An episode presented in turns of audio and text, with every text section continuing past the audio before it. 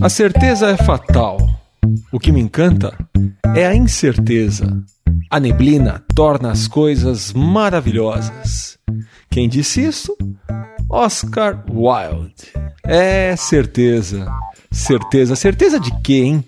Bem-vindos, eu sou Rafael Baltresca e esse aqui é o Balcast.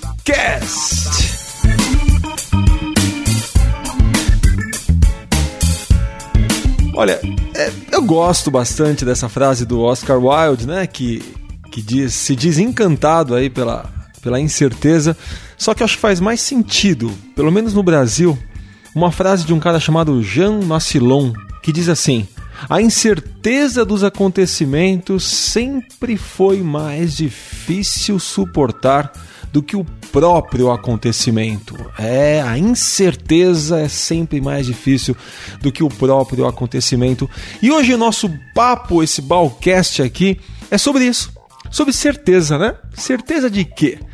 Sejam todos bem-vindos a mais um Balcast. Eu sou Rafael Baltresca e eu quero começar esse Balcast contando para você uma história que aconteceu comigo faz mais ou menos o que um mês ou menos. Eu estava num prédio de um conhecido.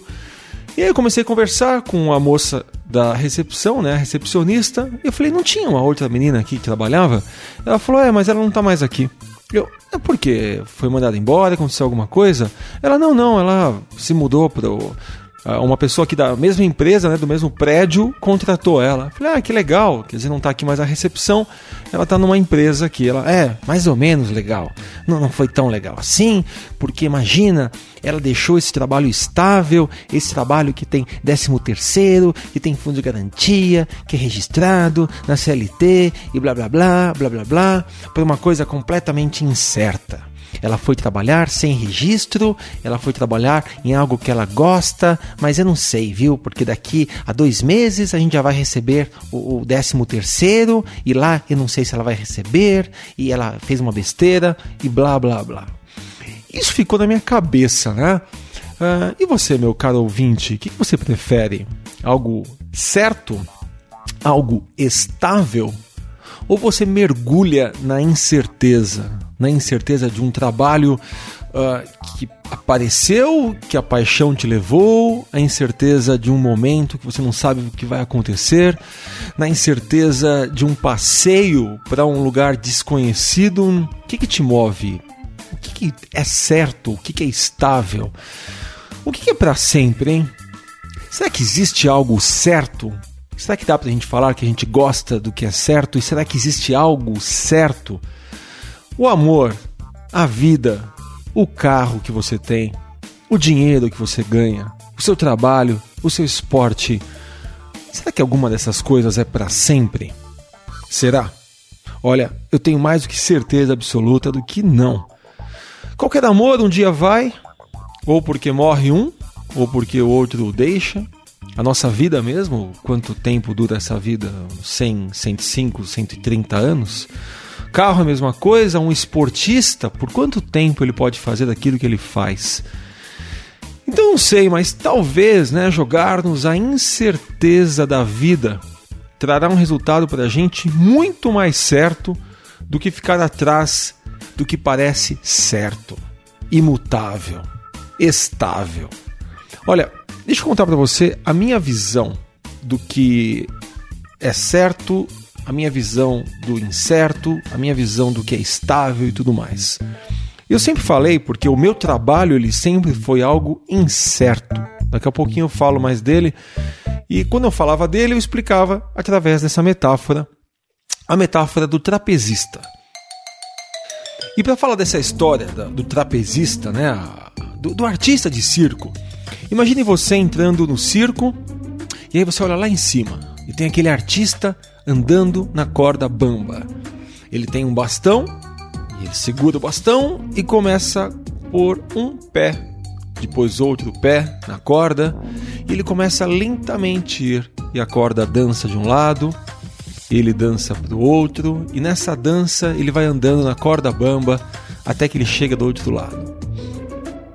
Pergunto para você: quem é que é mais estável? É ele está nesta corda bamba, ou você que olha para cima, esse artista circense? Olha, não tenho dúvidas que você vai dizer assim: é claro que eu estou muito mais estável olhando para cima. Só que a resposta é completamente ao contrário. Por ele estar na corda bamba, por ele saber que a qualquer momento ele pode cair, ele não vai parar de olhar para o lado. Ele não vai parar de se importar onde colocar o pé. Ele vai pensar em cada movimento. E cada segundo que passa, ele vai estar cada vez mais concentrado no presente dele. Ele vai viver aquele presente. Já você, que entra no circo e olha para cima, pensando estável, pensando que nada te acontece, você relaxa. E na hora que você relaxa, chega o cara do carrinho de pipoca e passa por cima de você. Parece muito besteira esta esta parece muito boba essa história, mas é exatamente a forma que eu vejo o meu trabalho e aí a gente pode discutir um pouquinho mais sobre incerteza. Desde os meus 22, 23 anos, eu trabalho por conta. Eu deixei uma multinacional, depois eu fui para uma outra empresa grande, deixei também, então comecei a trabalhar por conta. Eu abri a minha própria empresa, eu tive meu próprio negócio e sempre as coisas uh, elas elas não tinham uma certeza que eu tinha nessa empresa antes, né? Então eu sempre acordei desempregado, eu sempre fui dormir sem saber o que aconteceria no dia seguinte. E por conta disso, por conta de saber que eu, meu futuro era incerto, porque não dependia de um chefe que no final do mês iria depositar o meu salário eu não dependia de uma organização, de uma instituição que me desse estabilidade. Eu dependia de mim mesmo, das minhas coisas. Mas por saber que meu futuro era incerto, eu ficava como aquele aquele artista da corda bamba que fica o tempo todo olhando de um lado para o outro, um lado para o outro, e aí sim, repensando, recriando, uh, fazendo diferente, criando, mas nunca, nunca, nunca de braços cruzados, pro carrinho de pipoca passar por cima de mim. Então, na verdade, eu comecei a sacar que quando você mergulha no incerto, é muito mais seguro, é muito mais certo do que quando você pensa que você está fazendo algo que seja certo, seguro, algo imutável. Olha, não, não, tô, não quero, quero dar um conselho para você, né? Quem sou eu para dar conselhos? Mas é, parece que quando você vive provando diferente, fazendo coisas que você nunca fez, mergulhando-se às incertezas da vida, parece que isso dá um sabor diferente à nossa vida, né? Parece que a vida fica mais gostosa, ela fica mais prazerosa. E ainda mais no momento que a gente vive no Brasil, esse momento de crise econômica, né? Onde Uh, coisas estão acontecendo, pessoas, empresas estão fechando, uh, instituições estão revendo seus processos. Eu faço uma pergunta para você: quem é que vai ficar para contar a história? Você acha aquele cara que faz sempre a mesma coisa, aquele sempre, que, que sempre fica esperando pela segurança do normal, ou é aquele que cria, aquele que se joga ao incerto, aquele que faz coisas inesperadas? Olha, eu não tenho dúvidas disso. Eu não tenho dúvidas que fazer algo diferente, mergulhar-se ao incerto, mesmo que não seja na totalidade do seu dia, mas provar o que não foi provado ainda, dá muito mais sabor a você e faz os outros enxergarem em você alguém diferente. E no momento de crise, olha, às vezes é a diferença, é o novo, é o inusitado que vai realmente falar mais alto. Queria deixar três dicas aqui. Três dicas simples, né, para a gente aprender a viver com as incertezas da vida. Porque não tem como viver esperando que tudo seja certo, tudo seja seguro. A vida vai dar o incerto. Ninguém acorda cedinho, faz um, um checklist e vai dormir dizendo: Olha, tudo isso ocorreu exatamente assim. Meu amigo, você pode planejar do jeito que for mas a vida ela é improvisada. A vida não planeja o que vai te dar. Ela simplesmente dá para você. Vamos lá então as três dicas. Primeira dica simples é assim, olha, ouse quando o risco é pequeno. Ouse quando o risco é pequeno. Então, por exemplo, você vai tomar um suco, você vai jantar. Qual o risco que vai te trazer pedir um suco de, sei lá, mamão com, com caju? Qual o risco que vai te oferecer você pegar um prato que você nunca comeu na vida? Como assim? Espinafre com queijo, com arroz? Eu nunca vi isso na vida. Só que esse risco é calculado. Então, no máximo que vai acontecer é você dizer eu não gostei da comida e ponto. Então comece a ousar com coisas pequenas, sabe? Pedindo um sorvete que você nunca pediu, tomando um suco que você nunca pediu, cantando no karaokê da festa do seu sobrinho. Ouse, arrisque-se, jogue-se a incerteza do que você não sabe o que vai acontecer quando o risco é pequeno. Porque aí você começa a entender o sabor que é fazer algo diferente e isso vai te levando a ousadias cada vez maiores. Dica número 2: esteja atento aos presentes que a vida dá para você quando você se arrisca. Olha, fique atento para isso, né? Às vezes você faz uma coisa, como eu estava dizendo, ó, do karaokê você resolve dançar. Você nunca dançou na vida. Você fala, quer saber de uma coisa? Vou dançar hoje ou na festa de um amigo, ou num baile, sei lá. Você se joga aí ao desconhecido. E você começa a ver que depois de um tempo, depois de dois, três dias, você já criou algo diferente para você, ou você fez novos amigos, ou você arrumou uma namorada diferente. Então, comece a ficar atento aos presentes que a vida te dá quando você arrisca. Porque aí começa a ficar mais divertido arriscar, fica mais divertido ousar. E para você que é líder, para você que tem um time aí, que tem um grupo, essa terceira dica é para você.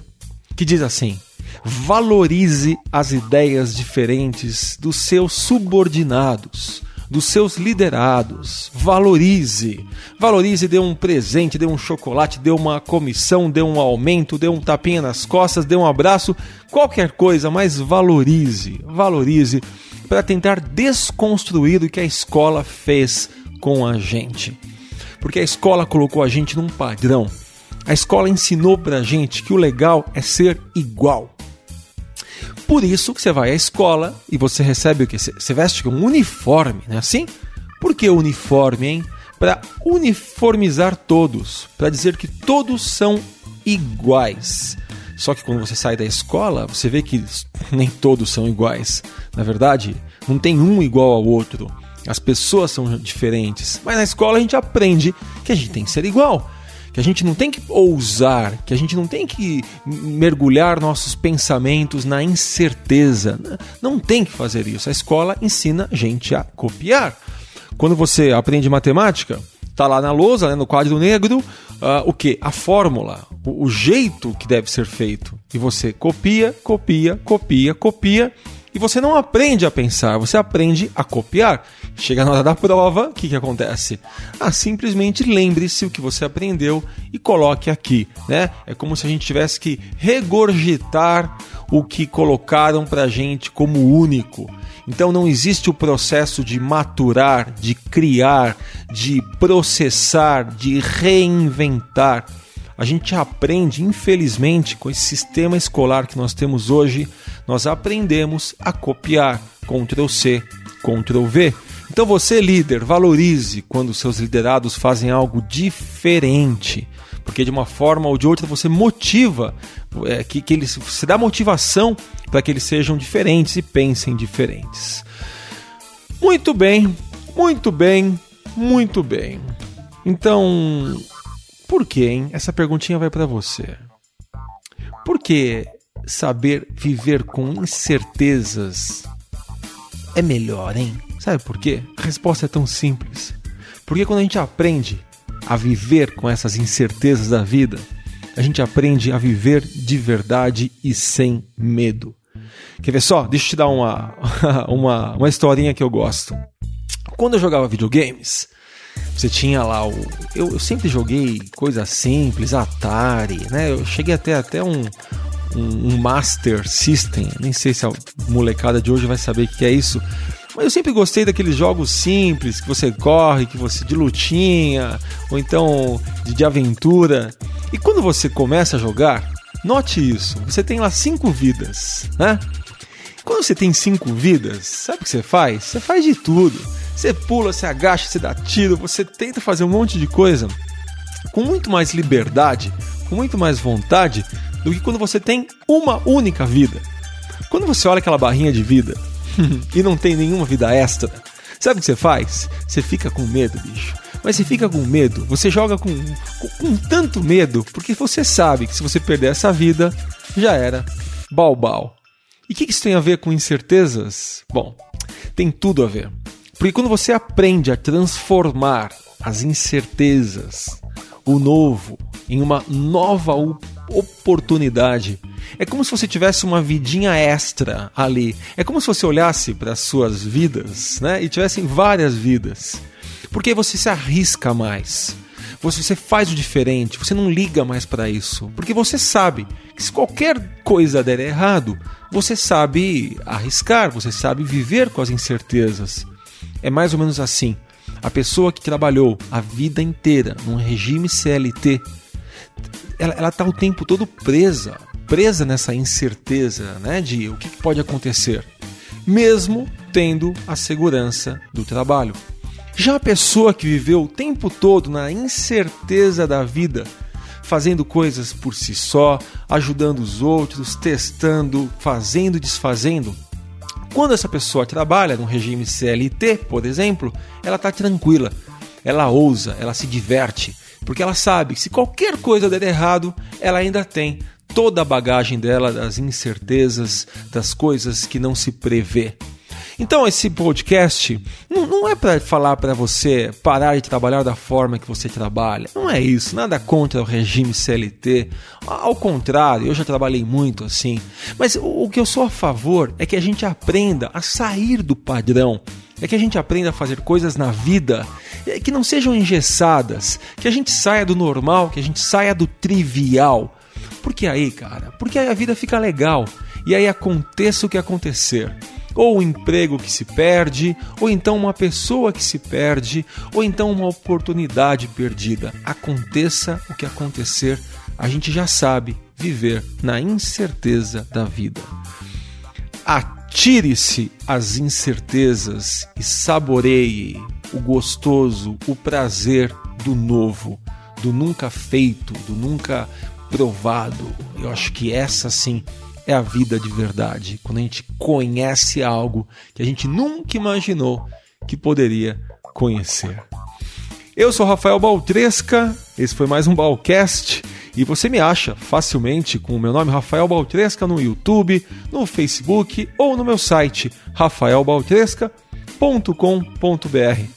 Para entrar em contato aqui com o podcast Balcast, é só você mandar um e-mail para comunica@balcast.com.br. Mande e-mails porque a gente lê todos, todos os e-mails e o nosso site www.balcast.com.br. Um grande abraço e até a semana que vem. Bom, eu espero que seja a semana que vem, né? Afinal, tudo em certo.